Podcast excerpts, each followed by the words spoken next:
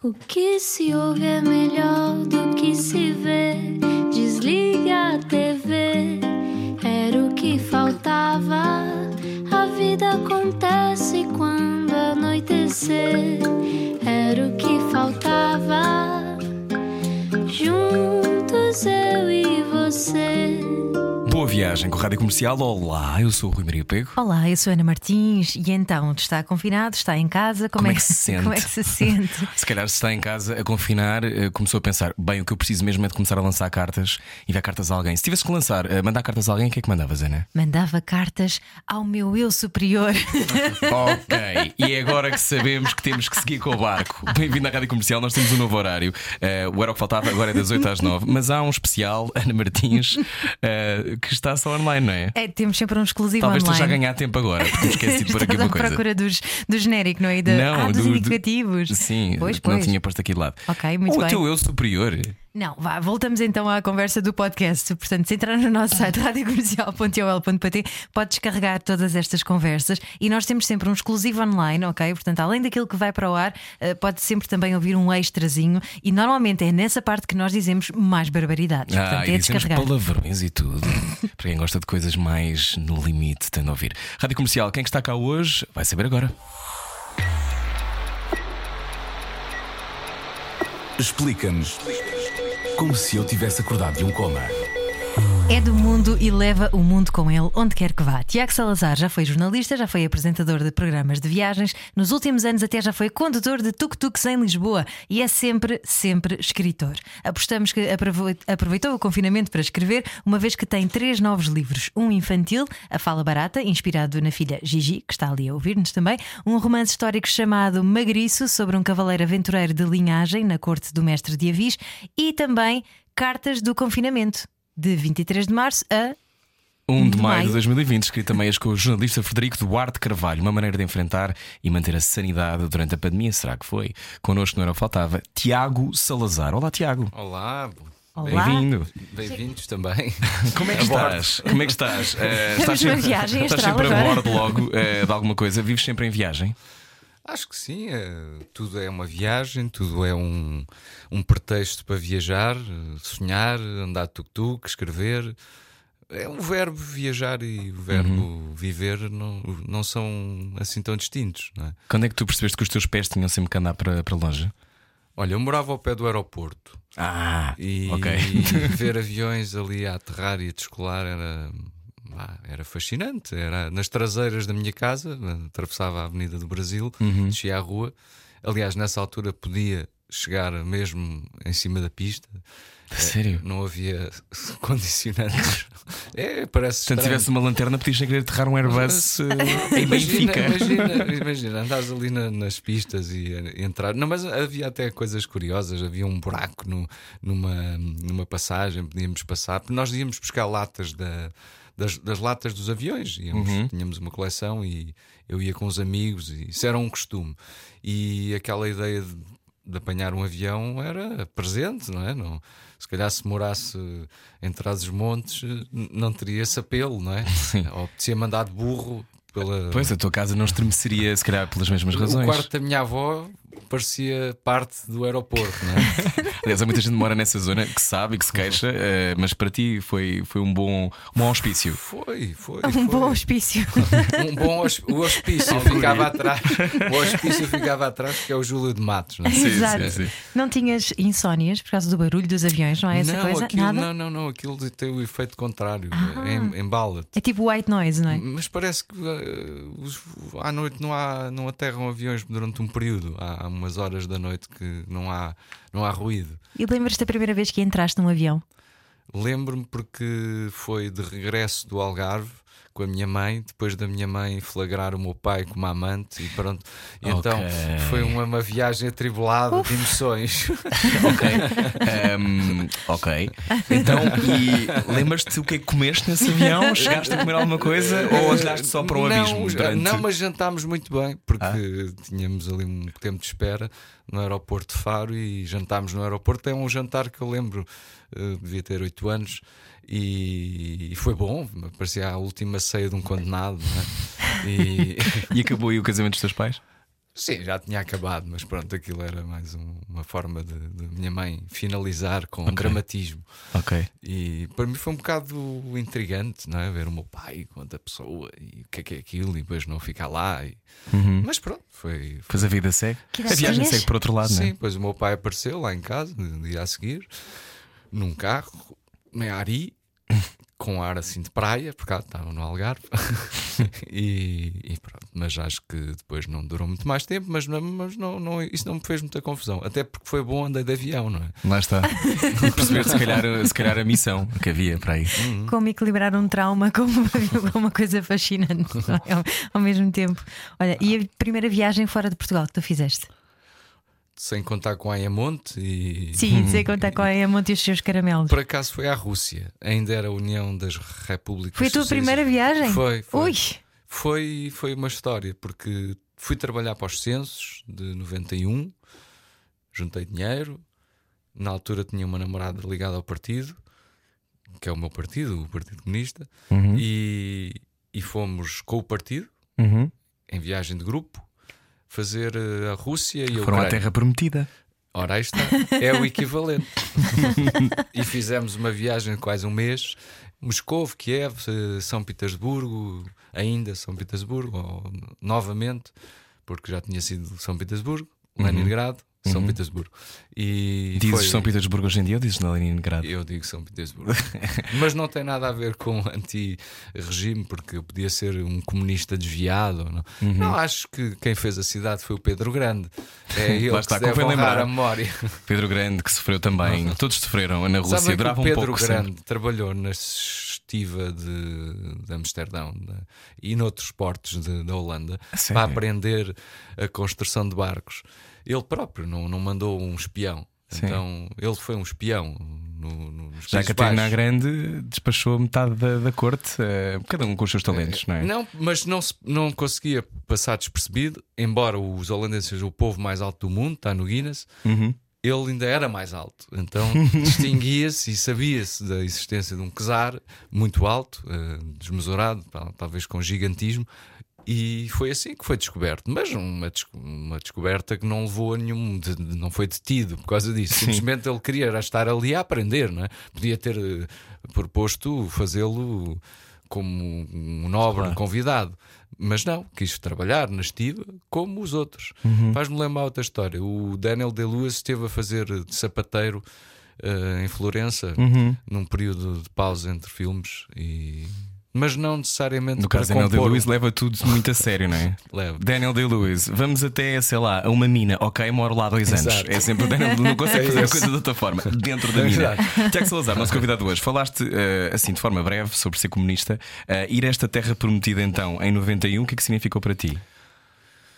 Olha, não Entrar foi, na União foi Soviética. assim um pouco traumático até ver aqueles níveis de pobreza e, e aquele desespero de- das classes supostamente eh, da elite, os professores, os médicos, etc., em situações muito Uhum. precárias, não é? gente com ordenados muito baixos a fazerem outros trabalhos, coisa, também vi isso em Cuba e noutros países comunistas. Isso fazia-me muita confusão, porque eu tinha a ideia exatamente contrária, que o partido protegia eh, Os desfavorecidos? o, tra- o trabalho. O trabalho. Uhum. E, e essas carências chocaram-me. E depois também o contraste de começar a, a, a perestroika e, Uhum. e, e haver um- uma curiosidade enorme para se viver do outro lado do muro, não é? Não, não do, no muro de Berlim, mas do muro da Uhum. cortina. vá. E, e muitas perguntas ao mesmo tempo, muita curiosidade deles de, de saber como é que se vivia do lado de cá. Como é que era ter Coca-Cola? Uh, não, isso já havia. Já havia? Eu lembro que uh, da, do McDonald's uh, apareceu nessa altura, né, em Moscou. E havia aquelas filas uh, Para. Olha, quando e, se, e quando- quando lojas se vai, essas. Claro, quando se vai a esses países e se tem essas, essa leitura política do mundo e tu depois te ficas traumatizado com o que vês, isso não abre fissuras na tua crença ah, numa ideologia? É assim, eu continuo a achar que o meu comunismo é primitivo. O que é que isso quer dizer, Tiago Salazar? Eh, Os comunistas, se calhar, eh, nem todos entendem esta leitura, mas como, ao contrário do que se possa pensar, há liberdade para eu dizer estas coisas no seio do partido. o meu comunismo vai para um cristianismo eh, e um comungar das coisas, para mim isto é comunismo. Quando fui à Rússia pensava que ia encontrar isto. É claro que não encontrei, mas também encontrei a Rússia eh, deteriorada, em fim de linha, em fim de ciclo. Então, mas assim acabas por viver numa ilusão, é isso? Não, uh, o que eu perfilho é isto. Se eu tenho isto da sociedade, é, não, quer dizer, agrada-me que o Partido Comunista Português consiga um passo social por 30 euros, livros gratuitos, todas estas propostas de lei partiram do Partido Comunista. Isso é defensável. Não é poder, é contrapoder. Consegue, obviamente, aliar-se aqui e acolá com partidos que estão no poder e que os seus projetos passam. Sim, mas não Mas diz e- mal da Coreia do Norte, não é? Mas isso é o, o- É uma, o la- é uma escolha. É claro que se formos por aí, tem que estar a, a falar num programa inteiro só sobre o partido e, e, e Claro. tenho- e- A minha eu não pergunta- tenho as costas largas para falar desses assuntos e, e- e sou crítico em relação a todos os comunismos internacionais, radicais e inclusive ao- à biografia do Lenin e aos Uhum. comportamentos do Lenin. Também podemos falar de, de outros comunismos, de outras figuras ligadas ao comunismo, o castrismo. Não, não, o comuni- Uhum. Imagina não o- sejas fã o- dos gulags também. Não, isto não, isso não tem a ver com o comunismo. Eu Isso- sei. isso- Estou estou só eu até posso, até posso querer eh, puxar o, o- o idealismo comunista para um lugar que ainda não existe. É utópico, não é? Que é aquela coisa de sermos todos iguais, não é? Não é e de ganharmos o mesmo e de termos. as mesmas igualdades, as mesmas, Os mesmos oportunidades. acessos. Uhum. Isso é, é outra coisa. Eu quero que a minha filha, eh, ou as filhas, uma mais velha já, já não, não se põe tanto nesse caso, mas que, mas que esta minha filha tenha acesso a- às coisas e que não seja. eh, posta de parte porque não tem os meios eh, materiais para, Uhum. por exemplo, para estudar eh, na- numa escola onde ela merece estar. Claro, Pronto, claro mas, mas ela chega lá por ela, porque tem esse valor. Mas também, quer dizer, o, o- o que lhe é dado também permite que, que beneficie disso. Claro. Agora, eu não recebi isto de mão beijada. E, e gostaria de ter eh, esse caminho aberto para chegar A educação à saúde, gratuita, à- a saúde gratuita. E- e- que não é assim. Pois não. Tens razão. Ah, tudo é pago. Ah, No fim da linha há sempre qualquer coisa a pagar, há sempre um, um extra. E não é assim, mas claro, falei aqui duas coisas que eu acho interessantes do Partido Comunista Português, que foram os manuais escolares gratuitos e, e a redução do preço do passo social. Isto são medidas do Partido Comunista. E foram que grandes foram- conquistas sociais, é verdade. e são. Isto permite, já é alguma coisa de significativo. E não há, se fossem só estas, claro que é mais fácil passar o tempo a brincar. O Partido Comunista faz a festa do Avante, viola o, a pandemia, etc. Não é nada disso. Há reuniões no partido, neste domingo houve um plenário e os, os espaços, as distâncias são respeitadas. Se calhar cá para fora passa a ideia que não. Explica uma coisa, Mas- Tiago Salazar. Porquê que achas que há tanta gente que é tão ah, contra ah, o Partido Comunista? Que Isso é, é- um partido que existe dentro do arco democrático, não é? Que, portanto, existe, existe no E sistema tem português, história, não é? E tem uma uma história de oposição importante importantíssima. na democracia. Se claro. não haveria dem- democracia se não tivesse havido também um Partido Comunista e, e, e, e diversas figuras eh, de proa e não só que contribuíram para que houvesse um, um, um 25 de Abril. Há muitas figuras do partido que estão ligadas a, a- a este momento histórico. Se depois houve determinados momentos em que se pensou que haveria uma réplica da União Soviética, para muita gente, sim.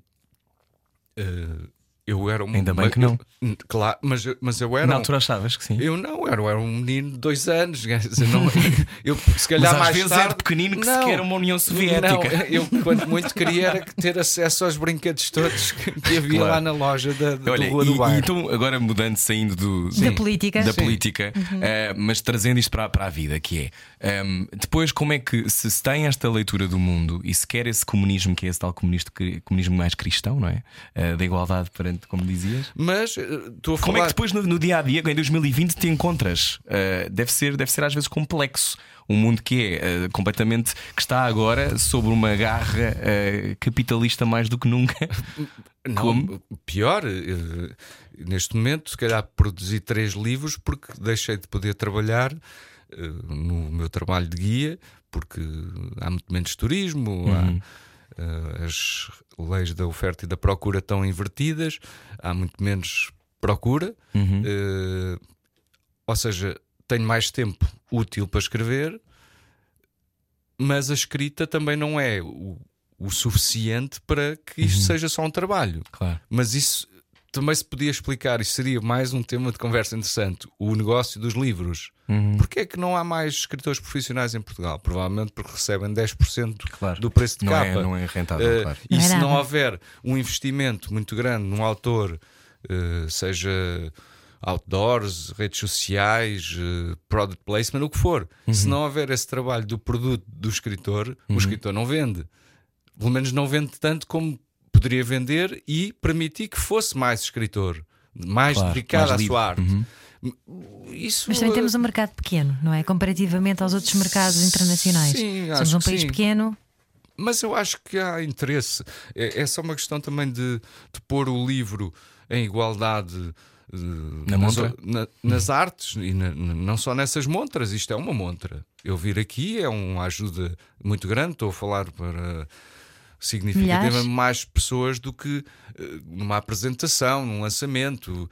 Por mesmo que eu faça um trabalho um pouco de, de, de- de artista, de, de música, etc., cantor que andam em tour, não é? Ao fazer eh, esta promoção, chega Chega a a mais mais pessoas. pessoas. Agora, o que eu quero mesmo é ser lido, não é? Isso é que é o Claro. objetivo, porque se calhar nesse espaço de, de tempo que, que eu me dedico e agora foi providencial, por isso é que saíram livros diferentes. Um, livro Três. de cartas, um livro de cartas do confinamento, inimaginável, porque trocámos cartas durante esse período. Naturalmente, eu, Como é eu- que começou isso, eu Tiago mandei Salazar? uma carta para o Fred, só que publiquei no Facebook e ele respondeu lá. E depois tornou-se um espaço de troca de correspondência público. Uhum. E naturalmente, no meio dos leitores apareceu um editor interessado, a âncora, e, e antes disso, até também a Ana Pinto Coelho, que organiza o festival Uhum. Já foi Mental. nossa mental convidada. e, e com esses eh, interessados e com o- as reações das pessoas que nos iam lendo, que começaram a aumentar, naturalmente, não para números enormes, mas já significativo, decidimos eh, publicar as cartas. N- não estão, estão revistas, obviamente, mas, mas não estão reeditadas. São as cartas que saíram naquele espaço. Uhum. Naturalmente, claro que eram publicadas todos os dias. Depois começámos a entrar num- numa obrigação de escrever uma carta todos os dias. Mas o que é que te levou a escrever a primeira carta ao Frederico? Porque fui, ter, fui fazer a rota que nós fazíamos antes da pandemia, como condutores e guias de tuk-tuk. E, Ele e- também e- trabalha como guia? Ele trabalhava até há mais tempo do que eu. Ele é que começou nisto, quase é dos pioneiros. E, e lá está, um jornalista que também começou a fazer trabalho de guia e, e tem um livro chamado O Segredo do João das Regras, que, que até pude apresentar esse livro e que se passa em Lisboa a partir do, do trabalho de um tuk-tuqueiro que está o dia todo na Praça da Tuqueira, Figueira. como se diz. É uma das expressões. Tuk-tuqueiro, driver. Tuqueira é ótimo, sim. É, e ele e ele é que, no fundo mostrou como é que isto se fazia um- a parte de, guia guia não a parte de guiar o tuk-tuk e, hum, e o Frederico acabou por ser eh, o mote porque ele não estava cá estava no Porto e eu fui sair e depois escrevi-lhe a dizer olha fui fazer a volta do costume e deparei-me com esta desolação e, e começámos a ver as coisas o bright side of life era é uma desolação, mas repara, tu tens a cidade só para ti e eu tenho a cidade só para mim. Já viste esta maravilha? Começámos a sair frequentemente, claro, uma vez por outra cruzavam com pessoas, mas muito poucas pessoas. Nunca tinha visto Lisboa assim, Uhum. Deserta. só à noite, não é? E com E golfinhos no Rio Tejo? várias coisas n- Orcas, inéditas. orcas, tudo. Aliás, apareceram orcas em Setúbal há pouco tempo, é mesmo verdade. ali. que há pessoas que ainda agora há saudosistas, agora está tudo na expectativa, voltámos a ter um, um confinamento. Pois há, há pessoas porque que bom que foi, não é? Pude ocupar a minha cidade sem ninguém. que é uma coisa um bocado. Estamos a conversar com o Tiago Salazar. Eh, então, e gostas de ser tuk-tuqueiro? Eu gosto do trabalho de guia, de, de- de apresentar a cidade, lá, de embaixada. Há um lado muito dinâmico, poliglota. O, percurso pode não ser eh, muito diversificado, porque os pontos turísticos não são assim tantos, a cidade não é muito grande, mas em meio-dia, um dia inteiro no máximo, consegue-se fazer um- uma bela viagem histórica. É uma cidade rica de história, de, de- de panorâmicas, de, de- de miradouros, de, de luzes, de, de música, tudo. Quer dizer. eh, Tu tens e- sempre histórias para contar, e ainda não por cima. tu- estão sempre a aparecer coisas. Por exemplo, podes deixar o, o, o perímetro histórico e começares a fazer tours eh, de, de, de arte de rua e ires para a Cova da Moura. Uhum. Não é um bairro onde se leve pessoas naturalmente, não é? Mas se for por este pretexto, é um, um passeio possível. Ou, ou outro tipo de passeio, sei lá, ir à pesca na margem sul eh, com os pescadores da Trafaria e fazer um percurso no Tejo de, de pesca, mas num barco de pescadores, não E é num barco um, turístico. um universo que as pessoas não, Não, nem pô, sequer eu- imaginariam eu- que poderiam tocar, não é? Estas coisas, eh, aliás, pode-se criar até o chamado produto, mas depois subverter, porque estão a aparecer coisas diferentes para fazer. Já, Uhum. já pude, por exemplo, encontrar-me com turistas eh, e, e estar lá o Ricardo Ribeiro, que é um amigo Uhum. meu, um Fadista. fadista, e, e trocámos impressões sobre fado. E quem melhor do que o Ricardo, que é uma enciclopédia do fado e, e uma- um gentleman, e, e, e calhou estar com um grupo de turistas e ele estar ali e, e predisposto para estar connosco. Um, Olha a sorte. Em já, Lisboa e... já aconteceu também, já cruzei com o Camané, o, o Mário Lajinha, o João Paulo Esteves da Silva, etc. Pessoas que eu conheço da cidade, mas sem combinar. Isto não é uma coisa. Não as posicionaste ali no, Não, na não, não, não. Ah, olha, o Camané e o Olha Mário lado, estavam a sair do Museu do. Fado. Estavam a sair do Museu do Fado, eu ia com os Ah, turistas. que giro, claro. Pa- Aqui temos Dom Pedro V, aqui temos o Já- Camané. Exatamente, já viste? É uma, uma Olha, continuamos a falar a seguir, eh, até porque são muitas, muitas, muitas as viagens que já fizeste. Eh, a seguir continuamos a conversar com Tiago Salazar. Venha daí. Saímos hoje à noite? Era o que faltava na Rádio Comercial. Boa viagem, que hoje é com o Tiago Salazar na Rádio Comercial. Eh, muitos programas apresentaste, muitas viagens fizeste. Eh, onde, é que, onde é que te falta ir, eh, Tiago Salazar? Há muitos A sítios? Austrália, Nova Zelândia, não, não fui, até fui mais longe, à Nova Caledónia. Como é que é a mas- Nova Caledónia? É longe. não, é. Tu tiveste o Dream Job, que é de apresentar programas de viagens e escrever sobre viagens. É o Dream Job de qualquer pessoa que trabalha em comunicação, eu acho. Eh, Não? Se não, tiv- se não tiveres família, filhos. Pois, eh, há esse pormenor. se- se- Tu já pronto, tinhas, não é? eh, Eu já tinha isso tudo e. E é antes dos influenciadores, não, não tinhas que pôr uma fotografia com. Não, não, nunca fiz isso. Mas, mas, Claro, mas- também não havia na altura, não é? Não, não, não me ocorria, mas, mas comecei isto com a, a Blue Travel, que era Uhum. a revista de viagens, e, e depois fiz com a Volta ao Mundo e, e com a Rotas e Destinos e com o Fugas, etc., com os títulos. Mas depois apareceu um programa de televisão, O Endereço Desconhecido, e aí mudou um pouco a forma de escrever a viagem, de viver a viagem, mais prolongadas as viagens, um, textos mais curtos, quase de rádio, portanto, textos curtos, crónicas quase. E a apresentação, claro, a exposição, a câmara, o- a voz, a respiração, etc. Todo, todo este mundo que para mim era desconhecido. E, mas foi mais o convite da, da, da Paula Moura Pinheiro para dar vida aos livros de viagens que eu tinha.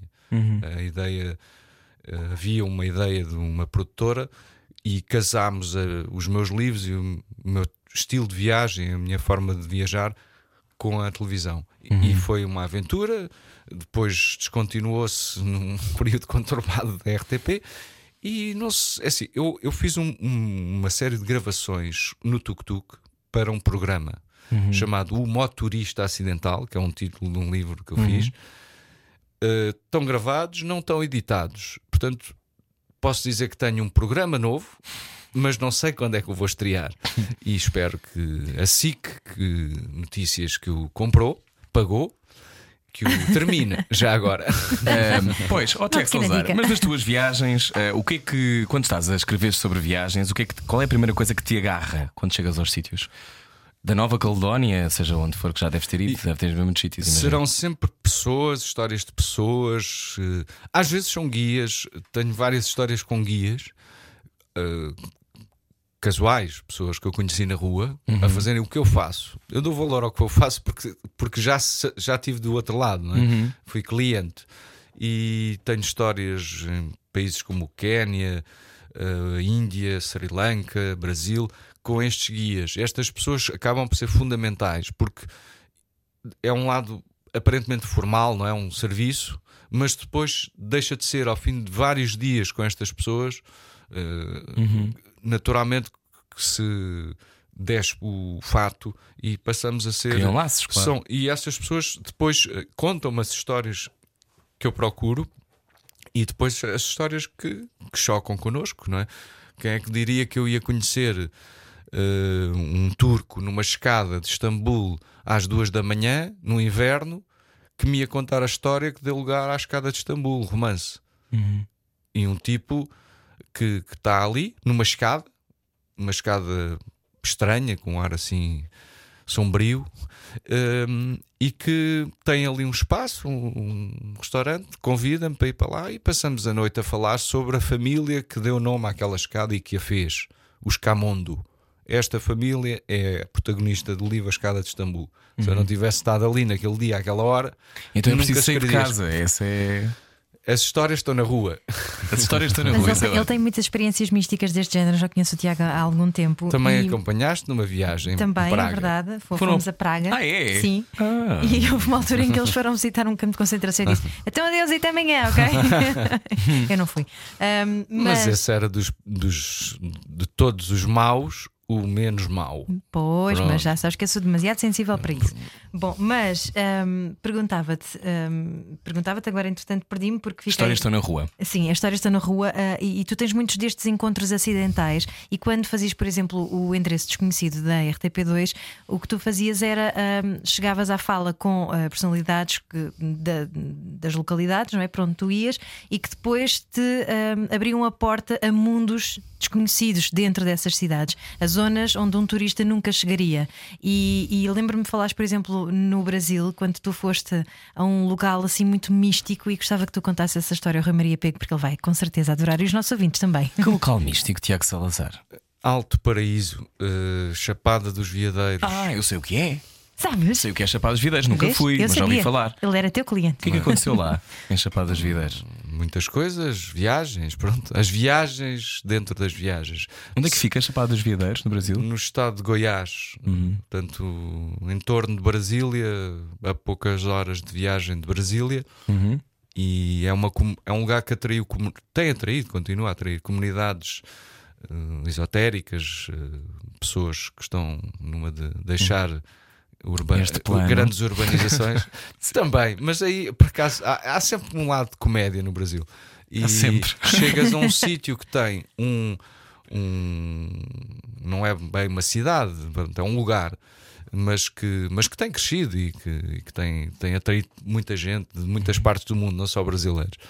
E, e nesse lugar, em vez de um heliporto, um aeroporto, há um ovnidódromo. Já estou fã. Oi? Pronto. Onde aterram ovnis. E eles veem os ovnis aterrar. Eu estive lá a tentar ver um ovni aterrar. Viste quando estiveste lá? Eu não vi. Curioso. Mas, Muito mas curioso. eles viram. Eles viram. Olha, acabou de aterrar. Eles um- viram porque tinham acabado de tomar uma substância. Sim, estavam a tomar ayahuasca e que não quisessem. Pronto, Sim. Pode-se tomar tudo. Mas hum, tomei um chá eh, hipnótico e, e tive outro tipo de E o que é que sensações. viste, Tiago Salazar? Uh, Coisas. uh, Não viste Salazar, espero eu. não queremos. Não, não, mas eu não, não tenho memória assim. eh, Sei que foi uma viagem, pronto, isso foi. Uhum. E foi uma viagem daquelas que vês muitas cores, pronto. Ok. eh, Caleidoscópica, não era LSD, era um chá, um puro chá hipnótico. E houve um- uma, uma visita a um curandeiro, a um, um pajé, Uhum. pajé, e o pajé já tinha as bebidas preparadas para a equipa, assim que chegámos. eram bebidas hipnóticas. E depois fomos passear, ainda sem propósitos de, de, de registar. Embora um dos câmaras tenha feito alguns registros e acabaram por depois por ser usados.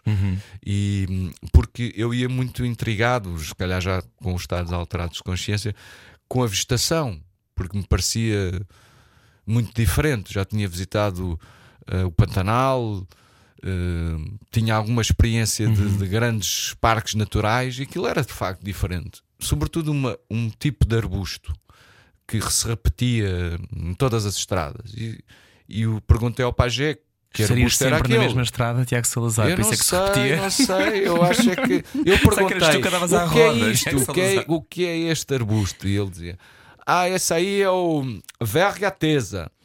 E eu: O, o quê? O verga, ve- vergateza? Isso aí, isso aí. Isso é, sabe, quando a mulher está no período fértil, o homem precisa de ter mais Ah, atividade. ok. Então toma isto. Então, pronto. E eu disse: Ah, tá. Então, eu tomei isso como? Ah, isso toma no chá, olha, você tomaram um pouco desse chá. E depois, claro, as pessoas começaram a ficar com aquela. Entusiasmadas. Não, começou a- de repente, toda, a equipa começou a ficar mais entusiasmada. Quer dizer, e à indução, ainda ninguém sabia que tinha tomado isto. Quer dizer, há um Engraçado, 10 já vi minutos. filmes a começar assim. Exato. Pronto. É. Eu Mas- sou um cinéfilo. Mas podes ir lá que eu recomendo-te a Ok. uma comunidade. Então, o que recomenda-me? Olha, eu perguntava-te agora, eh, para quem agora ligou a rádio, estamos a conversar com o Tiago Salazar. ehm, viajaste muito. eh, quando, quando viajaste pelo mundo, ehm, nós somos todos dramaticamente diferentes ou, ou somos, no fundo, iguais? Tiago, Iguais eh, em de necessidades. Cuba à Nova Caledónia. Assim, é- eu por acaso escrevi uma vez num, num texto sobre uma viagem no Nepal, depois de ter estado Uhum. na aldeia mais alta do mundo, que está acima dos 4.500 metros. Tiveste que mastigar folhas de. Eh, não, aí não, aí não. Ok. não, não. Isso é no Peru. É no Peru, Mas, mas aí não é necessário, pronto, é uma aclimatação. Mas de qualquer maneira há uma comunidade, uma pequena aldeia, onde vivem menos de 100 pessoas nos Himalaias e que raramente saem dali. E provavelmente há pessoas que nunca saíram dali.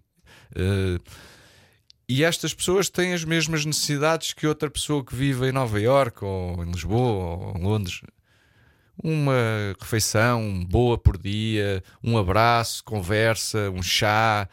eh, estas coisas básicas repetem-se em todo lado, fora as biológicas, não é? E talvez a, a- a mais, o denominador comum seja hum, a conversa, a comunicação. Esta, este é o, o dado comum em todo lado. Nós precisamos de falar. Um pouco que seja. Conviver. É claro que um ermita vai defender o contrário, mas ainda assim ele está a comunicar com uma entidade, provavelmente, um ser senciente. No Nepal, numa aldeia remota onde passam de facto turistas, o, o inglês que eles sabem é revezado, mas vão aprendendo assim, porque passam lá pessoas. Foi assim que eles começaram a receber desde o, o Sir Edmund Hillary, o primeiro europeu, hum, sim, ocidental a escalar o Everest, com o apoio dos Sherpas e que dedicou a sua vida e obra ao Nepal. E, e fez, inclusive, é o, o único sítio onde se pode aterrar eh, já nas na Cordilheira dos Himalaias, Foi ele que em fez. Lukla. O aeroporto foi feito por ele. Uau. E é um, um aeródromo, vá. Mas é a única forma de chegar ali e, e- e evitar 15 dias de caminhada e mais os outros tantos até vá, ao campo base do Everest. Mas eh, foi o que eu fiz, não, não fiz mais do que isso, porque. E acho que já fiz bastante. Eu acho que já fizeste bastante. Pronto, a preparação foi feita com o João Garcia, foi uma viagem feita com o João Garcia. Pronto, fiz o que, o que foi possível fazer, mas foi uma experiência extraordinária. Uh, Chamei-lhe a viagem magnífica por todos os aspectos, mas começando pelo povo Sherpa.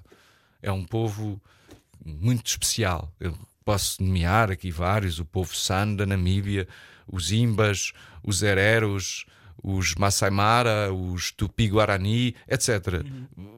Conheci, felizmente, muitas eh, etnias, muita gente. Muitas maneiras Mas estás ser. a perguntar se se somos iguais, sim, somos iguais neste sentido do que acho que aspiramos. E provavelmente, mais do que tudo, amor num sentido total, seja ele qual for. Um, há sempre uma expectativa de um, de um gesto uh, bom, uh, fácil, não é? Eu acho que o abraço, neste momento, é a coisa mais difícil de viver privado. Eu abraço as pessoas e não abraço, tirando meia dúzia de pessoas, há alguns meses. Claro. Naturalmente chegava à rua e abraçava os meus colegas dos tuk-tuks.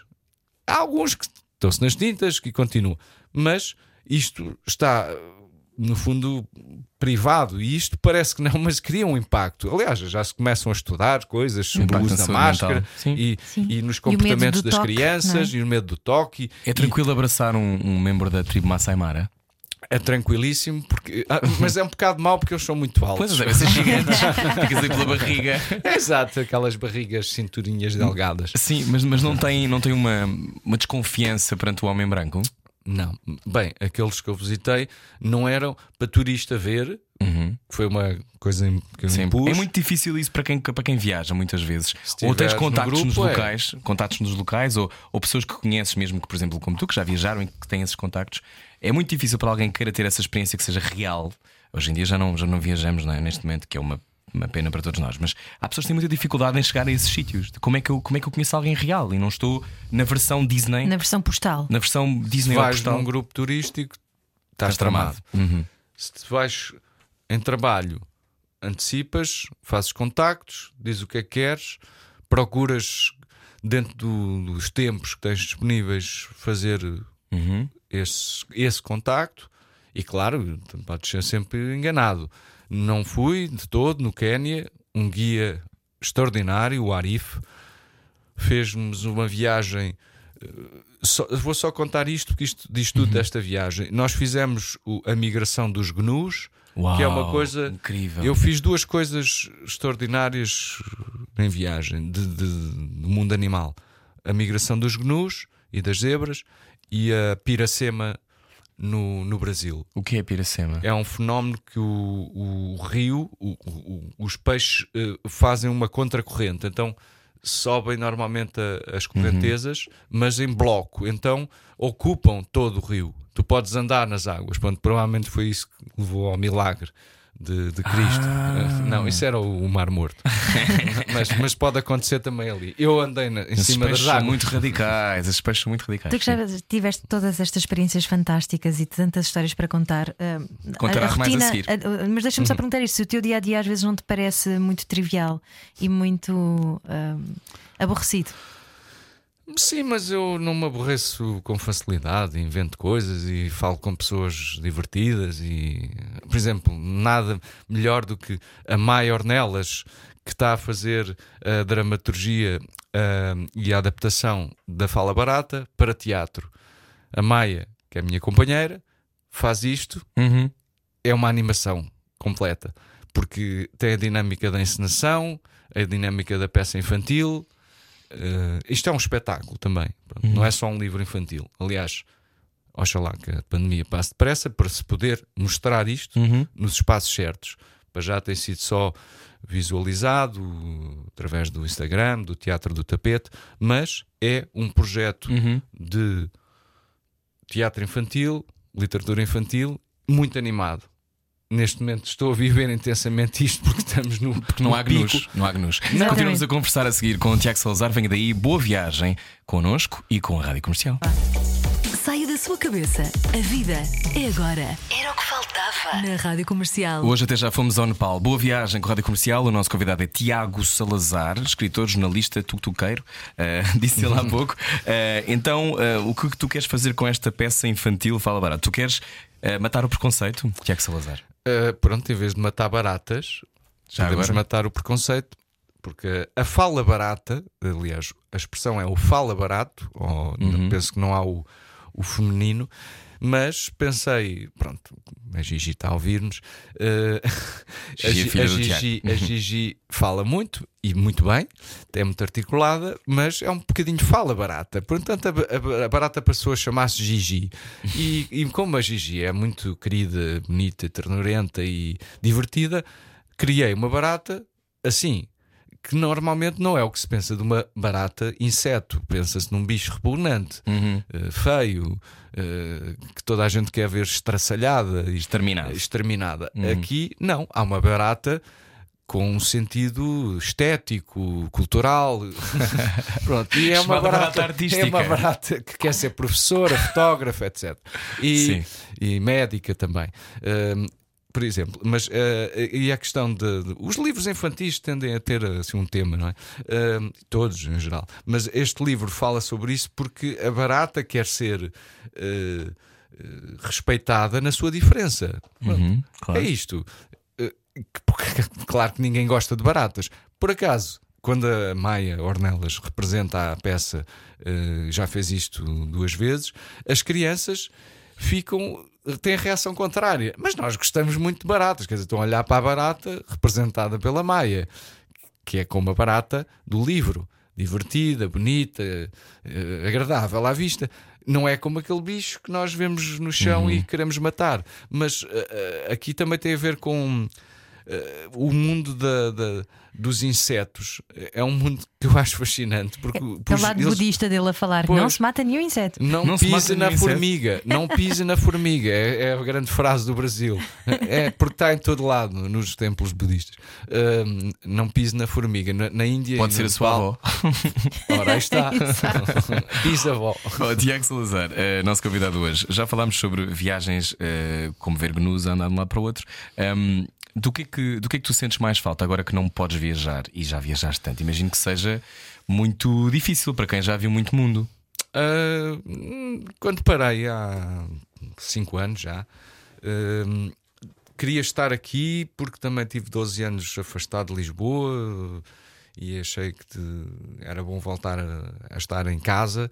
E, e depois apareceram coisas para fazer em Lisboa, o motorista acidental, e este projeto acabou por se tornar mais do que um livro, um- uma eventual série de TV.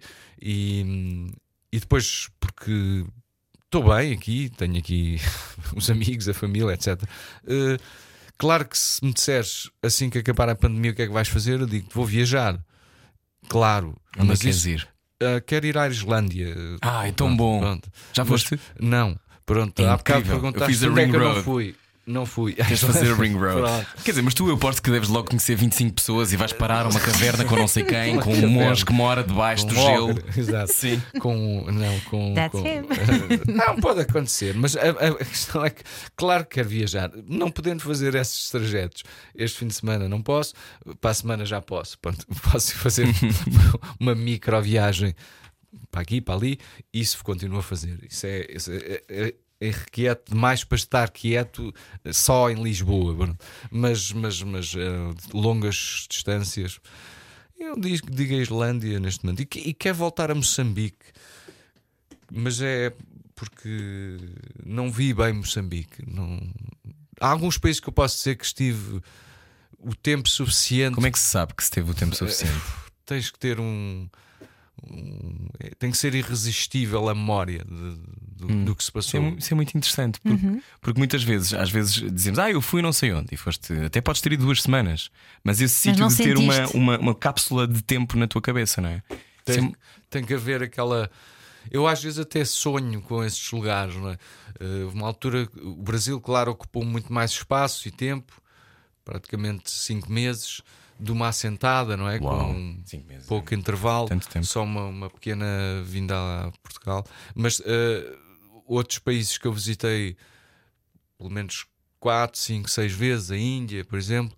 hum, eh, claro que na Europa muita coisa, eh, Estados Unidos também fui praticamente 10 vezes, mas por exemplo, nunca fiz uma viagem de uma costa à outra.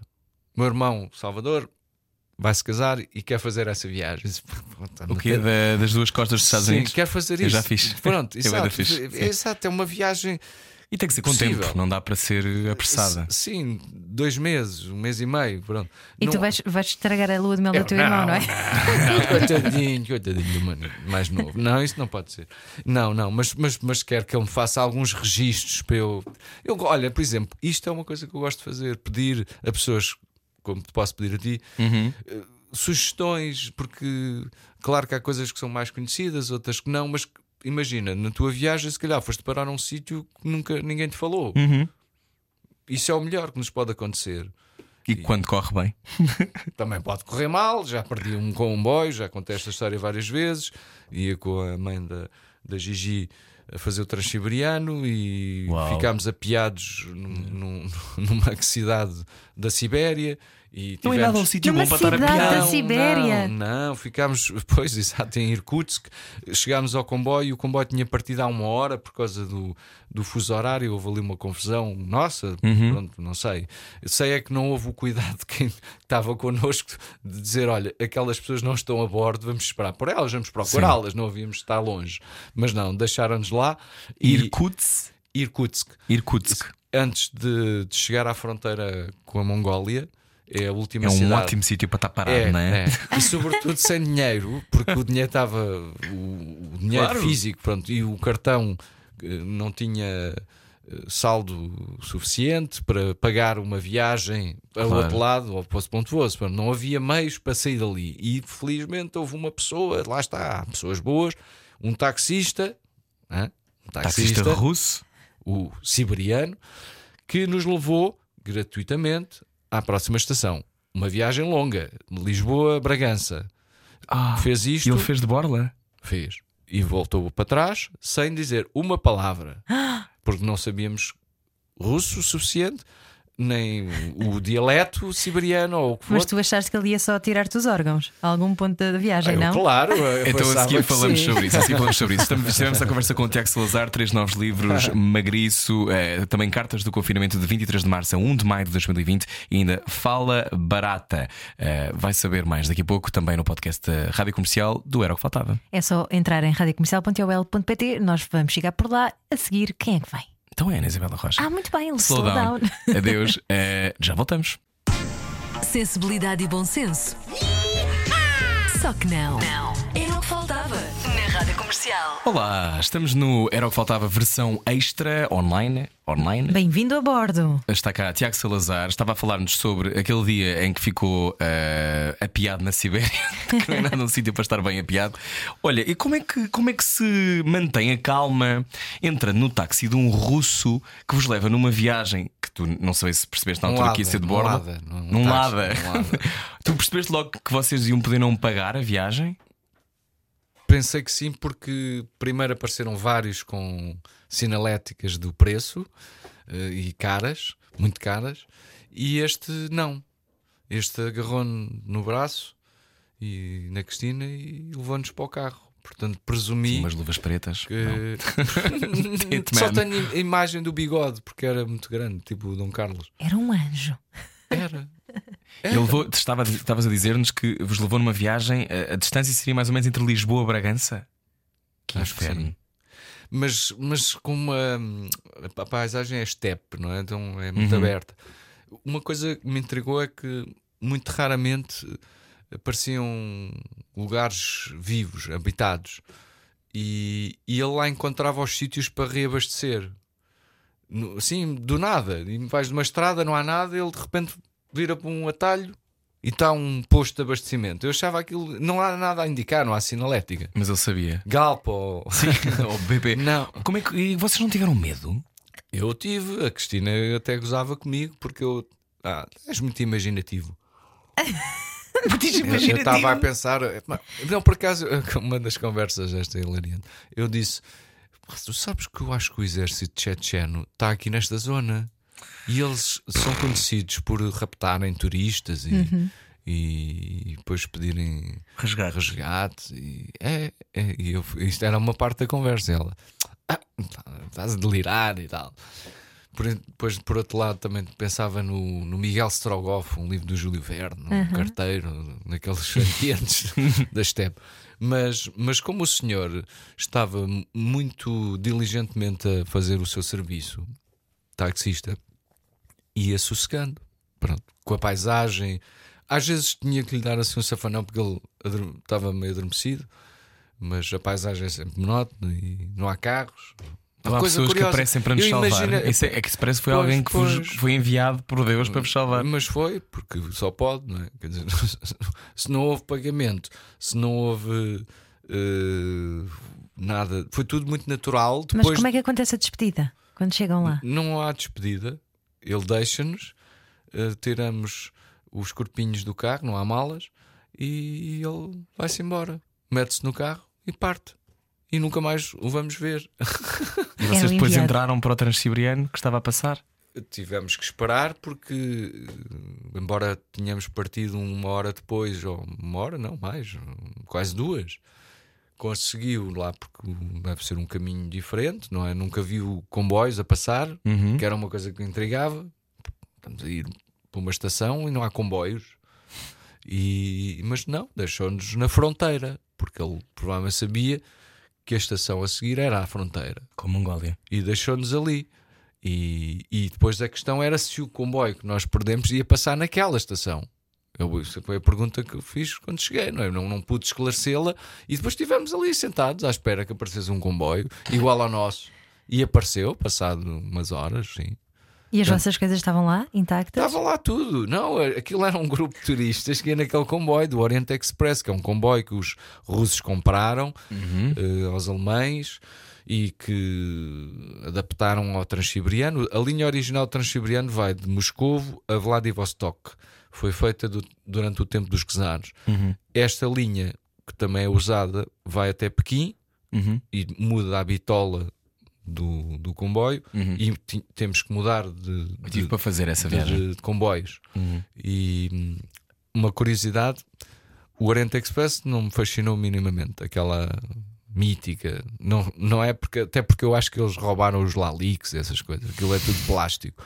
mas, mas depois no, no comboio chinês apanhei os comboios do tempo do Mao Tse Tung e tive num, num, numa, num, num vagão, num- numa carruagem que tinha sido usada por ele eh, várias vezes Pelo mal. do Mao Uhum. eh, e que era enorme, era um espaço, não tinha, era, não tinha luxo nenhum para ir além, mas era bastante maior do que uma carruagem normal. Uhum. Imagino toda E vermelha. apanhámos, sim, Claro. e apanhámos uma tempestade no, no deserto de Gobi. E tu disseste mau, mau, mau. Acho que, o deserto, acho que o deserto de Gobi é extraordinário, não é? O deserto de Gobi. É, é, apanhámos uma tempestade de, de areia assim forte. Aquelas que entra, o, entra areia para dentro da, Oh, da Tiago, carruagem. Quantas vezes nestas tuas viagens é que achaste que ias morrer? Nos aviões, várias. Várias, estou a dizer várias, pronto, umas quatro. Voos muito dramáticos, daqueles assustadores. Pronto, isso era o meu fatalismo do avião. Mas era o quê? De aviões mais pequenos ou Eh, aviões não, normais? não, não, aviões normais. Duas vezes na Índia, uma vez no Brasil e outra vez na Madeira. Pronto. Da- da- das- Digo-te assim de repente porque eu tenho isso muito memorizado pelos Porque cagaços. achei que ia que eram, tudo. eram, eram, sobretudo num, num voo na Índia, ehm, fomos ao Sikkim, que é fronteira com o Butão, e vinhamos para Nova Delhi e, e na, na, na, na descolagem já se previa mau tempo, mas quer dizer, eu até estava ch- chocado porque é que se voava naquelas condições e dizer, Uhum. eh, não sei se tem isso presente, mas eh, adiar um voo custa muito dinheiro, então preferem arriscar e Talvez fazer. morrer? Nem é isso, para nós dá essa impressão. Se calhar para o piloto, ou para, por acaso eu costumo olhar para as pessoas que trabalham a bordo, para ver as, os fácias e ver se elas estão Sim. assustadas. Portanto, é um bom indício de que é mau. O dia está Com mau. a tua experiência, quando é que se sabe? É Quando os olhos ficam regados de sangue? É Não, como. quando começam a andar muito depressa e tensos e, E a respirar mal. Exato, E exato. quantas destas vezes, desses cagaços, já sentiste alguma espécie de intervenção quase divina?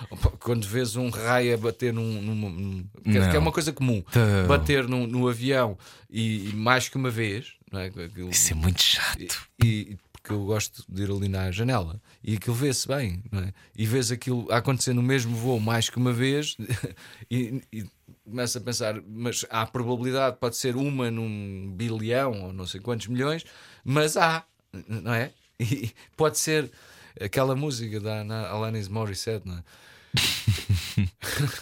Ó Tiago, e. hum, Tu- não estou a dizer isto porque eh, na Índia, particularmente, tive os dois maiores cagaços. Esse e um re- rebentarem dois motores na descolagem, dois, quatro, e um voo inteiro até Goa, em baixa altitude, com grandes problemas. Eh, E, e- e, de facto era uma viagem curta, então fomos até ao destino, mas, mas em péssimas condições. E, e isso também. Olha, muitas viagens já nos disseste de vários sítios onde já estiveste. hum, Tem-se sempre estômago para tudo. Assim, para tudo. A Índia não. deve ser fácil a primeira vez que se vai. Não sei se já Não tinhas. conheço pessoas que chegaram à Índia e foram, voltaram. Tenho uma amiga que foi, marcou viagem, chegou ao aeroporto e voltou. Não, não saiu do aeroporto. Eh, Ou melhor, foi à, à porta, Olha lá impressionou de tal não quis. maneira, não, não, não, não teve estômago, porque aquilo é de facto uma pobreza extrema e não é. não é- Aliás, já há filmografia sobre isso. Não é Sim, não há condições lá. de higiene, etc. Não Mas há- dizem que são os cheiros, não é? Que é o pi- o pior são os cheiros, o maior baque. Os diferentes cheiros. E, e- e misturado com, com uma grande umidade e, e um calor. nesse- No meu caso, pronto, isto não me, não me afeta. O clima em si, só se for muito drástico, não? mas não foi isso. Mas, mas de facto, ver pessoas empilhadas como lixo, não é? Slumdog, não é? A expressão. Hum, porque eh, há estratos, eh, como nas castas, não é? As- as castas refletem-se depois na, na forma como as pessoas vivem, até na rua. Castas que são proibidas, mas que estruturalmente ainda estão vigor. inculcadas Estão na sa- sociedade. Há uns que estão na sarjeta, literalmente, mo- moram na sarjeta, outros moram no passeio, já é um degrau acima, depois outros já têm um papelão. Estes ainda estão ao nível do chão, não há papelão. Depois há uns que já têm papelão. Depois há uns que já têm uma estrutura em papelão a que se pode chamar um, um quarto. Depois há uns que já têm uma casa. E assim sucessivamente. Mas tudo empilhado, portanto, em, em- em blocos. E, mas, mas em grandes proporções. Estamos a falar de uma população muito desmedida. Então, isto em todas as cidades, maiores ou menores, acontece. E isto é constante. Portanto, acho que nunca vi tanta pobreza tão exposta como na Índia. Exposta, quando eu digo exposta, é como esta parede, pronto, por níveis. E, e um tipo que tem uma barraca já é considerado uma pessoa bem sucedida. Se calhar, à luz dos nossos princípios. Mas isto pode chocar de tal maneira que uma pessoa pode não ter estômago. Quer Claro. dizer, a única coisa aqui que choca é, é saber que, que se calhar o país tem dimensão se calhar para, para não ser assim, ou tem riqueza para não ser assim, é como no Brasil, etc. Que todos os grandes países que, que têm riqueza natural e, e possibilidades e grandes fortunas, e isto acontecer, mas essa desigualdade pode ser um, um grande embate, não é?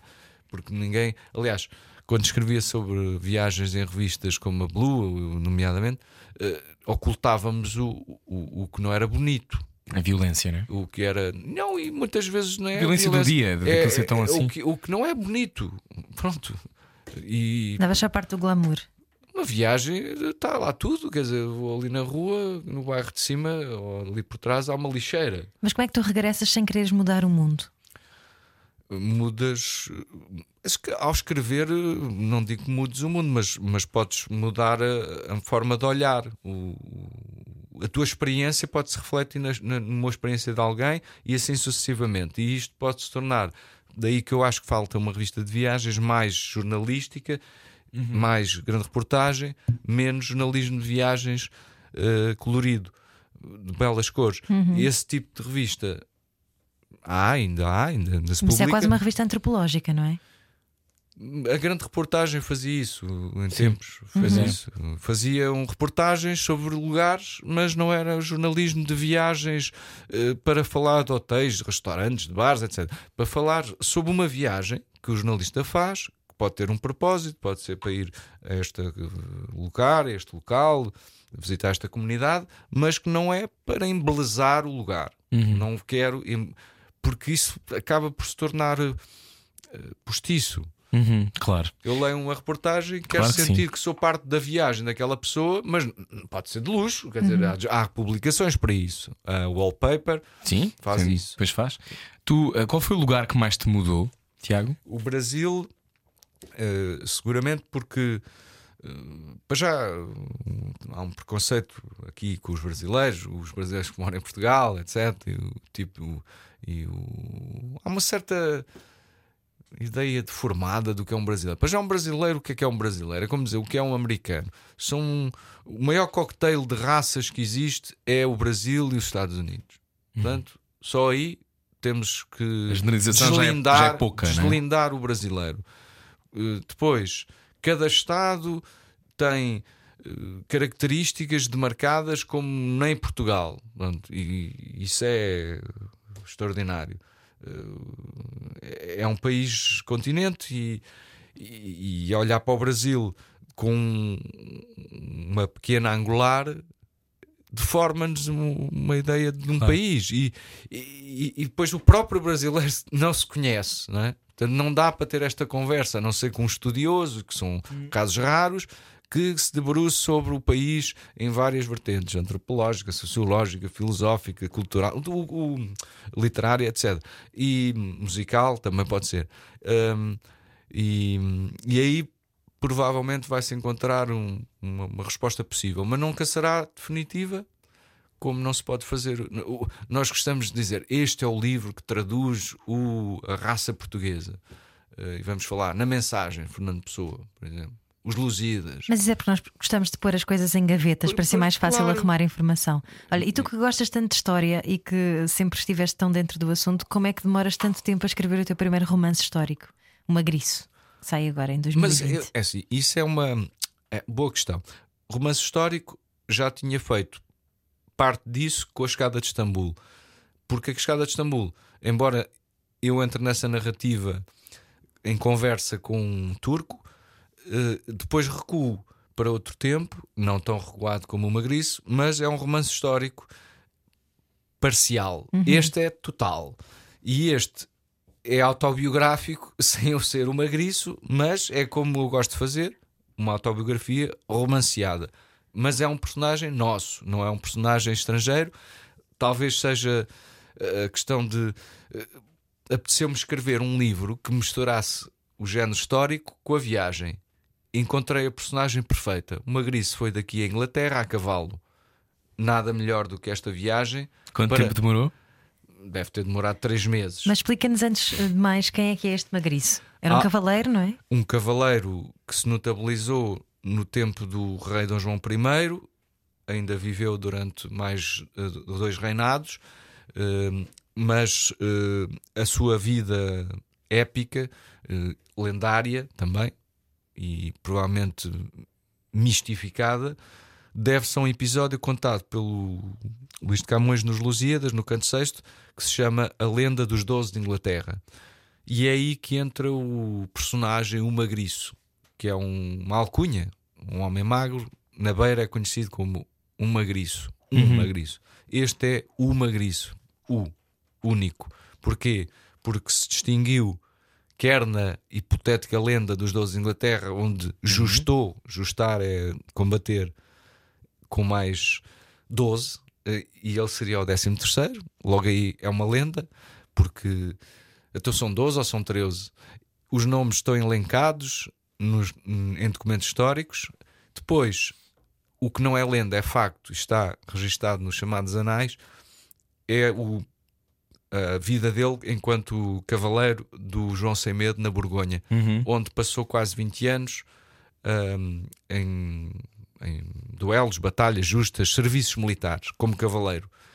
armado cavaleiro em Lisboa, na corte de Dom João I, mas o seu, o seu- os seus grandes feitos são feitos na Borgonha. E depois o regresso a, a Portugal, onde muda de vida, deixa de ser o cavaleiro destemido, intrépido, Passa imortal, pasteleiro, não passa quase a vitivinicultor. Ah, é? Pronto. e vai fazer vinhos para Lamego e para, para Gaia. Então isso sai agora em 2020, este livro. Este livro acabou de sair, está disponível em livraria. Muito este bem. livro é, é a súmula de uma viagem de um cavaleiro, eh, neste caso de um, de um escritor de viagens e de um escritor, porque tem lá as duas coisas. Só que num. Foste tu medieval. numa vida passada, Tiago Se Salazar. calhar fui. Quer Já dizer, foste. Ou eu ou um parente qualquer Quem da sabe? beira. Quem sabe, o Magriço é eh, então um dos teus novos livros, também Cartas do Confinamento de 23 de março a 1 de maio de 2020, escrito também com o jornalista Frederico Duarte Carvalho e ainda Fala Barata, eh, um livro infantil. Eh, Obrigado, Tiago, gostamos muito de conversar contigo. Obrigado. Muito obrigada. Se um dia estivermos parados Vamos. na Sibéria, ligamos-te a ti, é para ver como é que se resolve, está bem? Pode ser. Ele aparece lá Vamos com o tuk-tuk. Exatamente. Nós, entretanto, voltamos amanhã com mais conversa. Já sabe, pode sempre ouvir tudo aqui em radiocomercial.ol.pt. Muitos beijinhos. Tenha uma ótima semana. Adeus. już.